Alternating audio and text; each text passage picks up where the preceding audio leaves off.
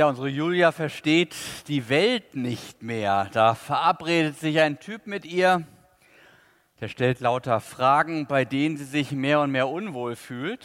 Und sie merkt, dass die Fragen alle irgendwie quer liegen zu ihr. Und am Ende stellt sie die Frage, ob sie vielleicht nicht richtig ist. Das ist merkwürdig und doch so, so klassisch, so völlig verständlich. Denn unser Ich, das gleichen wir immer auch irgendwie an, an den anderen, am Du ab. Das hat schon Martin Buber mal gesagt. Wir nehmen überhaupt erst am anderen wahr, dass wir eine eigenständige Person sind. Kann man sich leicht klar machen. Samstagnachmittag, alles entspannt.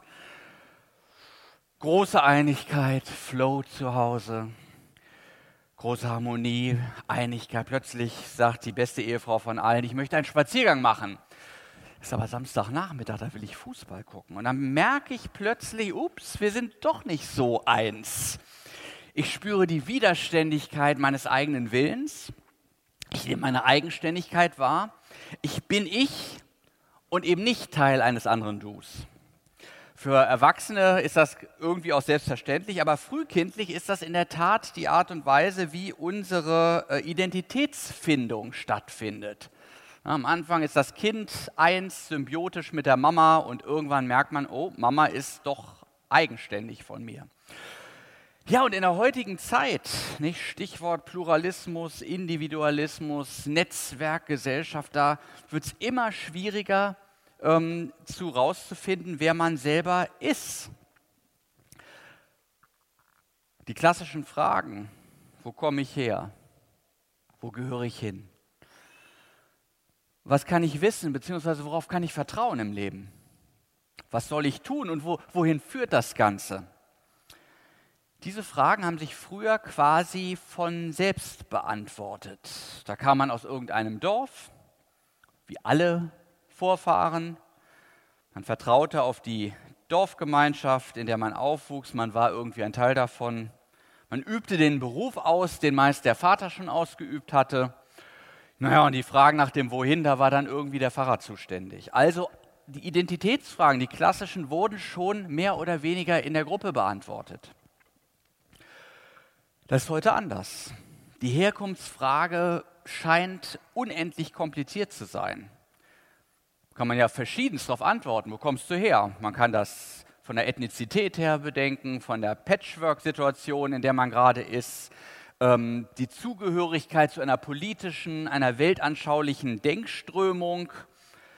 Kaum einer fühlt sich dadurch hinreichend erklärt, dass er sagt, ich bin Sohn des X und komme aus dem Dorf Y. Und auf die Frage, was wir wissen können oder was sicher oder gar vertrauenswürdig ist, da geht die Überzeugungsschere in unserer Gesellschaft so weit auseinander. Schon die Frage, wie sie ihr Geld anlegen soll, hat Julia im Grunde genommen aus dem Konzept gebracht. Denn erstmal muss man welches haben, dann muss man sich irgendwie mit Finanzprodukten und Finanzmärkten auseinandersetzen. Ja, und dann diese Sache mit der Arbeit, nicht? Eventmanagement, ist das überhaupt ein respektabler Beruf? Ist er angemessen bezahlt? Was sagt er über denjenigen aus, der ihn ausübt? Julia hätte ja auch tausend andere Sachen machen können. Und die Tatsache, dass man in einer Multi-Optionsgesellschaft, in der wir ja leben, alles machen kann, wirft natürlich stets die Frage auf, nicht, warum machst du gerade das? Warum nicht irgendwas anderes?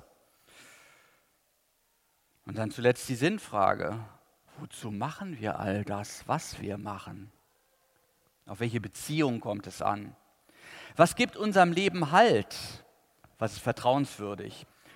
Die freie Hand des Marktes vielleicht oder Hari Krishna oder die Frau im ESO-Shop, äh, der Pfarrer, Borussia Dortmund, Persil. Ja? Also es gibt die unterschiedlichsten Dinge, auf die man sich da kaprizieren könnte. Naja, und Sie werden lachen. Viele Menschen haben vor den Identitätsfragen im Grunde genommen kapituliert. Sie geben sich mit geliehenen Identitäten zufrieden, indem sie die Vertrauensfrage an Premium-Marken delegieren. Was ist in dieser Welt vertrauenswürdig? Na, alles, was mir erwartbar und verlässlich immer wieder eine gute Erfahrung vermittelt. Ich fahre Mercedes, denn der bringt mich ohne böse Überraschung dahin, wo ich hin will. Ich telefoniere mit einem iPhone, weil es nicht abstürzt, nicht backt, wie meine Kinder immer sagen würden, und in seiner Bedienbarkeit nicht erst ein Hochschulstudium erfordert. Ich wasche mit Persil, weil danach alles sauber ist und außerdem alles immer so schön nach Westen riecht, wie im Intershop, hat mir mal ein Ostdeutscher gesagt. Persil beantwortet stellvertretend alle Identitätsfragen. Haben Sie sich das klar gemacht? Woher komme ich? Aus dem Hause Henkel. Was ist sicher? Persil wäscht weiß und porentief rein. Was soll ich tun? Naja, meine Wäsche nur mit Persil waschen. Wohin gehe ich? in die Waschküche. Nein, das ist jetzt ein bisschen ein Witz, aber man könnte sagen, was gibt meinem Leben Sinn? Da sagt man, naja, komm, so global galaktische Fragen, stell mir mal nicht. Ich halte es mit den Marken, die, die helfen zumindest auf Sicht zu fahren und mir Identität zu leihen. Wer ich bin, weiß ich nicht so genau, aber ich bin jedenfalls ein Konsument, einer, der durch die Marken Sicherheit bekommt und dadurch, dass er sich mit ihnen markiert, sagt, schau mal, ich hülle mein Leben in Marken und habe Anteil an ihrer Vertrauenswürdigkeit. Der Mercedes, der ist solide, ich bin's auch. Apple steht für gelebten technischen Fortschritt und makellose Oberflächen. Sein Glanz strahlt auch in mir. Und Persil wäscht meine Weste weiß. In dieser Weise leben viele auch schon früher haben sich Menschen mit Teilidentitäten zufrieden gegeben. Ich denke an einen Mann, dessen Identität lange unklar war. Er war ein Findelkind, seine Nationalität war nicht so ganz klar zu kriegen. Er hatte seine Bezugsgruppe schon seit Jahrzehnten verlassen und ging einem Job nach, der eigentlich nicht seinem Ausbildungsstand entsprach. Er war nämlich an einem Königshof ausgebildet aber ein dunkles Kapitel in seiner Vergangenheit hat seine strahlende Zukunft mit einem Mal ausgelöscht. Man hatte ihn bei einem Verbrechen erwischt, er war daraufhin geflohen und hatte alle Brücken zu seiner Vergangenheit abgebrochen. Seit Jahren hat er bei einem fremden Wüstenvolk die Schafe gehütet. Auf seine Zukunft setzte er keinen Pfifferling mehr. Doch dann kam der Tag, als ihm in der Wüste ein Licht aufging Mose heißt dieser Mann. Ich lese aus dem zweiten Buch der Bibel, dem Exodus-Buch. Da heißt es wie folgt: Mose aber hütete die Schafe Jitros, seines Schwiegervaters, also geheiratet hat er auch. Und er war Priester in Midian und trieb die Schafe über die Wüste hinaus und kam an den Berg Gottes, den Horeb. Und der Engel des Herrn erschien ihm in einer feurigen Flamme aus dem Dornbusch. Und er sah, dass der Busch im Feuer brannte und doch nicht verzehrt wurde. Und da sprach er, ich will hingehen und diese wundersame Erscheinung besehen, warum der Busch nicht verbrennt. Als aber der Herr sah, dass er hinging, um zu sehen, rief Gott ihn aus dem Busch und sprach, Mose, Mose. Und er antwortete, hier bin ich. Er sprach, tritt nicht herzu, zieh deine Schuhe von deinen Füßen, denn der Ort, darauf du stehst, ist heiliges Land. Und er sprach weiter, ich bin der Gott deines Vaters, der Gott Abrahams, der Gott Isaaks und der Gott Jakobs. Und Mose verhüllte sein Angesicht, denn er fürchtete sich, Gott anzuschauen. Und der Herr sprach, ich habe das Elend meines Volks in Ägypten gesehen und ihr Geschrei über ihre Bedränger habe ich gehört. Ich habe ihr Leiden erkannt und ich bin herniedergefahren, dass ich sie errette aus der Ägypter Hand und sie aus diesem Land hinaufführe in ein gutes und weites Land, in ein Land, darin Milch und Honig fließt. Ich glaube, es gibt Ereignisse im Leben, die dazu führen, dass wir die Frage, wer wir sind, überhaupt nicht mehr stellen. Mose ist sich vermutlich damals nach diesem Mord an jenem Ägypter, der seine Landsleute gepeinigt hatte, selbst fremd geworden. Er hat das ja nicht geplant gehabt, er hat es nicht gewollt, es war so passiert im Affekt und es war traumatisch. Es passieren manchmal Dinge, da sind wir von uns selbst geschockt. Da will man gar nicht mehr dran denken, weil es einen einfach unangenehm berührt. Und das Bild der weglosen Wüste, das steht hier Pate, hier blüht nichts. Hier habe ich mich in mich selbst zurückgezogen und funktioniere ja irgendwie auf Autopilot. Notprogramm läuft, essen, arbeiten, schlafen, überleben. Und was ihn da rausholt, sind drei Dinge. Erstens eine Erleuchtung, dann ein merkwürdiger Name und drittens ein bemerkenswerter Eine Erleuchtung, ein Name, ein Ruf. Erstens die Erleuchtung. Woher kommst du und wohin geht die Reise? Im brennenden Dornbusch begegnet Mose dem Gott seiner Väter, so heißt es. Und da ploppt bei ihm diese Frage nach der Herkunft wieder auf. Gott seiner Väter, was, was heißt das eigentlich? Sagen wir mal, er kommt in Kontakt mit der religiösen Tradition, die ihm aber auf einmal nicht mehr nur so als verglimmende Asche erscheint, sondern als Glut, die wieder zu lodern beginnt. Das geht uns ja manchmal so und man hört ein Lied, man hört ein Gebet, was man gedankenlos lange Zeit mitgesprochen hatte. Und plötzlich ist da diese Assoziation. Und dann macht das plötzlich wieder Sinn.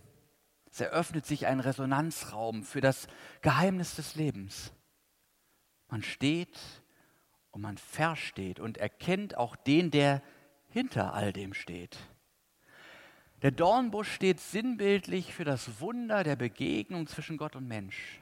Sie berühren einander, ohne dass Gott den Träger seines Aufleuchtens neu schaffen oder gar vernichten müsste.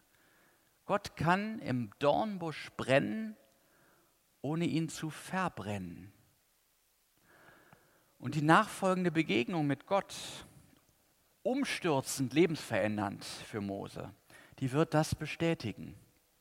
Mose erkennt, dass menschliche Defizite eine schwierige Herkunft und selbst wenn man ausgebrannt ist, kein Grund für Gott sind, seine Vision mit einem Menschen aufzugeben. Allerdings braucht es einen langwierigen Prozess, bis das bei Mose durch alle Formen von Verweigerung ankommt. Im Moment ist er noch völlig ratlos. Vieles in unserer Biografie ist ähnlich. Es kommt uns vor wie ein Haufen Bruchstücke, die wir selber nicht zusammensetzen können. Wir verstehen unsere Herkunft nicht, wir hadern vielleicht sogar mit ihr, sind verunsichert, wissen nicht, was wir tun sollen. Aber Gott weiß schon, in welche Richtung es gehen soll. Sein Ziel lautet nach wie vor. Mose und sein Volk sollen in ein schönes, sollen in ein weites Land geführt werden. Das hatte er schon vor Jahren, vor Jahrzehnten, vor Jahrhunderten seinem Vorfahren Abraham versprochen. Gott hat Schönes für uns bereit. Darauf dürfen wir uns einstellen, auch wenn noch ein paar Steine aus dem Weg zu räumen sind. Ja, dann fragt man, was soll ich dazu beitragen? Er wird es dir sagen. Gott wird es dir sagen. Ich lese weiter. Da sagt Gott zu ihm, so geh nun hin, ich will dich zum Pharao senden, damit du mein Volk, die Israeliten aus Ägypten führst. Und Mose sprach zu Gott, wer bin ich, dass ich zum Pharao gehe und führe die Israeliten aus Ägypten. Und Gott sprach, ich, ich will mit dir sein. Und das soll dir das Zeichen sein, dass ich dich gesandt habe. Wenn du mein Volk aus Ägypten geführt hast, werdet ihr Gott dienen auf diesem Berge. Hier sieht man gleich, dass der fehlende Plan bei Mose auf ein Identitätsproblem zurückgeht. Nach all dem, was er erlebt hat, ist er unsicher. Dinge haben sich nicht so entwickelt, wie ich mir das vorstelle, denkt Mose. Ich fühle mich an diesem fremden Ort entwurzelt. Was soll jetzt noch kommen? Wie soll ich diese Herausforderung meistern, wenn ich kaum weiß, wer ich selber bin und was ich von mir noch erwarten kann? Ich bekomme diesen Zusammenhang von Identität und, und Zielfindung öfters bei meiner Frau in der Berufsberatung mit. Da kommen junge Menschen mit dem Abi, frisch in der Tasche und die sollen nun allen Ernstes einen Beruf für ihr ganzes Leben wählen. Naja, und die gerade 18-Jährigen denken, wie soll ich das bitte schön machen, wenn, kaum ein, wenn ich kaum weiß, wer ich selber bin? Weder kann ich meine Neigungen und Fähigkeiten einschätzen, noch weiß ich, wohin ich selbst will mit meinem Leben. Und so ist das auch bei Mose. Das sind hauptsächlich Selbstzweifel. Wer bin ich, dass ich zum Pharao gehe? Das ist nicht mal unrealistisch. Er weiß, dass er vieles, was jetzt von ihm erwartet wird, überhaupt nicht leisten kann. Aber Gott ist doch der Schöpfer. Er, er kennt unseren Bauplan. Er weiß, wie dürr unsere Zweige sind, wie gering unsere Ressourcen. Aber er kann dadurch leuchten, wie in diesem Dornbusch. Mose denkt hier sehr nachvollziehbar menschlich, sieht seine Unzulänglichkeiten, ist dadurch blockiert, die ganze Wahrheit seines Lebens bzw. seines Auftrages vor sich zu sehen und anzunehmen. Aber die Begegnung mit Gott, die wird ihn nach und nach zu einem Perspektivwechsel führen. Er wird lernen, nicht auf sich und auf seine Schwächen, sondern auf den allmächtigen Gott zu schauen. Und er wird dann nicht sagen, ich komme aus Ägypten und ich habe dort so viel Mist gebaut, dass ich mich eigentlich nur noch selbst begraben kann, sondern er wird sagen, ich bin Geschöpf und Teil eines Plans, den ein größerer gemacht hat. Und er hat noch was mit mir vor. Und wenn er das im Vertrauen auf Gott annehmen kann, dann wird das seine Menschenfurcht eindämmen und gleichzeitig seinen Respekt und seine Ehrfurcht vor Gott mehren. Zweiter Punkt. Nomen est Omen heißt es so schön, wem du vertrauen kannst. Erst wenn er mit Gott geht, wird, er, wird Mose erfahren, wer er ist. Und er meine ich jetzt in einem doppelten Sinne. Erstmal geht es um Gott, denn Gott erkennt man nur, wenn man sich auf ihn einlässt. Gilt ja für alle Liebes- und Vertrauensverhältnisse insgesamt. Sie sind nicht theoretisch zu errechnen, sondern sie sind nur praktisch zu erfahren. Willst du also sehen, ob Gott dich aufhängt? Musst du springen, musst du dich riskieren und auf ihn verlassen. Wenn du überall mit Netz und doppeltem Boden lebst, wirst du niemals herausfinden können, ob Gott sein treue Versprechen an dir wahr macht. Und wenn wir Gott in dieser Weise kennenlernen, dann lernen wir gleichzeitig auch uns selbst kennen. Ich bin Geschöpf. Ich habe nur einen kleinen Ausschnitt vom Ganzen. Ich laufe auf mich selbst bezogen äußerst unrund. Erst in der Verbindung mit meinem Schöpfer bin ich der, der ich sein kann. Ich hatte vorhin Martin Buber zitiert, dass man sein Ich nur an einem Du kennenlernt. Und das passiert genau jetzt. Ich lese weiter. Mose sprach zu Gott, siehe, wenn ich zu den Israeliten komme und spreche zu ihnen, der Gott eurer Väter hat mich zu euch gesandt, und sie mir sagen werden, wie ist sein Name, was soll ich ihnen dann überhaupt sagen? Und Gott sprach zu Mose, ich werde sein, der ich sein werde. Und sprach, so sollst du zu den Israeliten sagen, ich werde da sein. Der hat mich zu euch gesandt. Gott sprach weiter zu Mose, so sollst du zu den Israeliten sagen, der Herr, der Gott eurer Väter, der Vater Abrahams, der Gott Isaaks, der Gott Jakobs, der hat mich zu euch gesandt.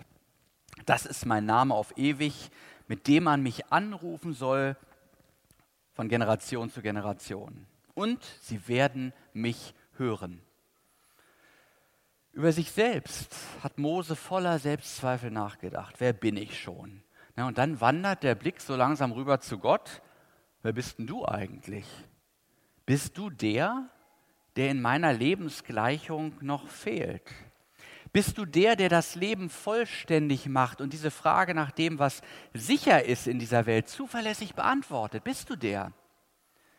Und in der Tat, der anfangs sehr unbestimmte Gott, der da in diesem Busch lodert, zeigt sich ihm nun als der Ich bin da. Nicht nur als Behauptung, sondern mit einer illustren Referenzliste. Ich war schon immer da für meine Leute. Abraham, Isaak, Jakob und so weiter. Frag die. Die können das bestätigen. Ja, was können wir wissen? Was ist wirklich sicher? Die Gemeinde ist ein Ort, wo diese Sicherheit bestätigt wird. Hier kannst du dich umhören und die Geschichte vom mitgehenden Gott hören. Dem Gott von Peter und Annette, von Antje und Andrea, von Lutz und Birgit, von Kerstin, Katrin und Matthias. Und Mose hört das und fasst ein bisschen Mut. Und jetzt sind wir beim dritten Punkt und letzten, wie du deinen Weg findest. Ob er nun mit dieser Vision des mitgehenden Gottes im Herzen vor den Pharao treten wird, fragt man sich jetzt. Na, da gibt es noch ein paar Widerstände. Denn bei der Frage, was soll ich tun, da sind wir immer auch mit uns selber im Gespräch. Mose kommt da mit einer ganzen Salve von Einwänden, die seine Person, seine Fähigkeiten und auch seine Neigungen betreffen.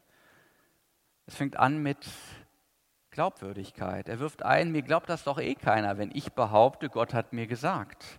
Da könnte jeder kommen. Er fühlt sich in der Rolle gar nicht wohl, so wie unser Selbstbild manche Berufsbilder von vornherein ausschließt. Ich habe einen Onkel, so ein ganz lieber und sanfter, der hat seinen Job aufgegeben, als seine Firma ihn ins Controlling schicken wollte. Der war nicht bereit für so eine konfrontative Rolle und ging dann lieber in den Vorruhestand. So was gibt's. Auch die eigene Leistungsfähigkeit ist ein Thema für Mose. Ich soll vor dem Pharao reden. Reden? Ich bin keine Rampensau. Ich bin vielleicht eine prima Aktenfräse, ja, aber reden, was sollen andere tun? Und dann noch überhaupt nicht. Ich hab auch, eigentlich habe ich auch gar keine Lust zu dieser ganzen Geschichte. Such dir einen anderen, sagt Mose. Aber, und das ist das Erstaunliche, Gott bleibt dran an ihm und räumt beharrlich die Widerstände aus dem Weg. Gott bleibt immer noch ruhig und sagt, ganz geduldig, schau mal, ich habe dich geschaffen, ich kenne deine Fähigkeiten, alles, was du kannst und bist, ist ein von mir gut abgestimmtes Ganzes. Selbst die Art, wie du dich ausdrückst, die nach deinen Standards vielleicht sehr verbesserungsfähig ist, die entspricht meinem Maß, das ich dir zugedacht habe. Vertrau mir, es ist, es ist genau das richtige Maß. All das, was wir als Defizite an uns selber wahrnehmen, das ist doch Teil eines wohl konfigurierten Gesamtpaketes aus Gottes Schöpferhand. Das müssen wir uns manchmal klar machen. Und wenn er meint, das reicht für unseren Auftrag, dann reicht es. Das Problem sind nicht unsere Schwächen oder unser mangelndes Talent. Unser Problem ist, dass wir dem Ruf nicht nachkommen und unsere Berufung nicht konsequent leben. Ich glaube, wenige Menschen ahnen, was Gott aus ihnen machen würde, wenn sie sich seiner Führung vorbehaltlos anvertrauten. Mose muss lernen, sein Unvermögen anzunehmen, indem er Gott gerade hier vertraut. Und dann wird er aufhören, sich selbst und seiner eigenen Bestimmung ständig im Wege zu stehen. Ich glaube, das ist es, was zum Beispiel so vielen Menschen es schwer macht, über einen Job hinaus zu einem wirklichen Beruf zu finden. Dass wir unsere Rechnung immer auf der Grundlage machen, dass Gott nicht mitgeht, dass er nicht der Ich bin da ist. Stattdessen bin ich der ganz allein, der an sich selber denken muss, damit an alle gedacht ist. So wird man nie über einen Job hinauskommen, denn Beruf kommt ja von Berufung. Also da ruft einer. Den Job suche ich mir selber. Der Beruf kommt zu mir, indem mich ein Ruf erreicht. Und wer soll da rufen, wenn es heißt, Hänschen klein ging allein in die weite Welt hinein? Beruf, das ist mehr als Geld verdienen. Das ist die sinnerfüllte Antwort auf die Frage, was soll ich tun? Also nicht nur was könnte ich so Pi mal Daumen zum Broterwerb tun, damit ich so einigermaßen heil die Zeit im Büro überlebe, sondern wozu hat mich das Leben, hat mich Gott berufen, wo ich mit meinen Fähigkeiten, mit meinen Begabungen und Leidenschaften mich reinknien möchte und meinen entscheidenden Beitrag dafür leisten möchte, dass diese Welt ein bisschen besser wird, dass Leiden gelindert wird, dass Menschen wieder Perspektive für ihr Leben gewinnen. Das kann man gewerblich tun, das kann man aber auch sehr gut zu Hause tun, wenn man da ähm, sich um Menschen kümmert. Also wir merken, Berufung ist ein sehr weites Feld. Und diese Fragen klären wir nicht im Selbstgespräch, sondern die klären wir in Gemeinschaft. In Gemeinschaft mit anderen Menschen, die uns gut kennen, die unsere Fähigkeiten und Begabungen und Leidenschaften kennen und mit Menschen, die die Bedarfe auf dem Arbeitsmarkt kennen und wissen, wo welche Expertise dringend benötigt wird. Und natürlich im Gespräch mit Gott, mit dem Ich bin da. Und dazu müssen wir lernen, auf seine Impulse zu hören und dem Bild ähnlich zu werden, das er sich schon immer von uns gemacht hat. Und dann klären sich auch all diese Identitätsfragen nach unserer Herkunft, nach Sicherheit, nach Vertrauen, nach dem, was wir tun sollen und wo unser Leben hinführt. Zuletzt der Pfarrer und Theologe Dietrich Bonhoeffer, der gehörte ja zu diesen Widerstandskämpfern des 20. Juli 1944 um den General Stauffenberg. Und einen Monat vorher, im Juni 1944, schreibt er, inhaftiert im Militäruntersuchungsgefängnis Berlin-Tegel. Man vermutet, dass er mit Spannung auf das Ergebnis dieses Attentatsversuchs auf Hitler wartet. Er war ja eingeweiht. Da schreibt er ein Gedicht. Und es trägt den Titel unseres Wahlsonntags. Wer bin ich? Man kann dieses Gedicht auch sehr gut als Gebet lesen. Ich lese es uns zuletzt.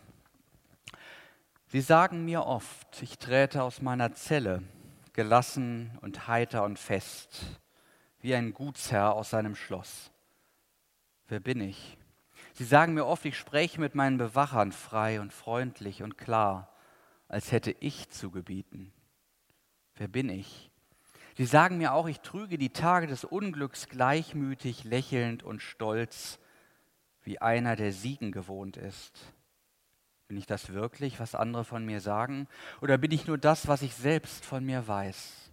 Unruhig, sehnsüchtig, krank wie ein Vogel im Käfig, ringend nach Lebensatem, als würgte mir einer die Kehle, hungernd nach Farben, nach Blumen, nach Vogelstimmen, dürstend nach guten Worten, nach menschlicher Nähe, zitternd vor Zorn über Willkür und kleinstliche Kränkung umgetrieben von Warten auf große Dinge, ohnmächtig bangend um Freunde in endloser Ferne, müde und leer zum Beten, zum Denken, zum Schaffen, matt und bereit, von allem Abschied zu nehmen?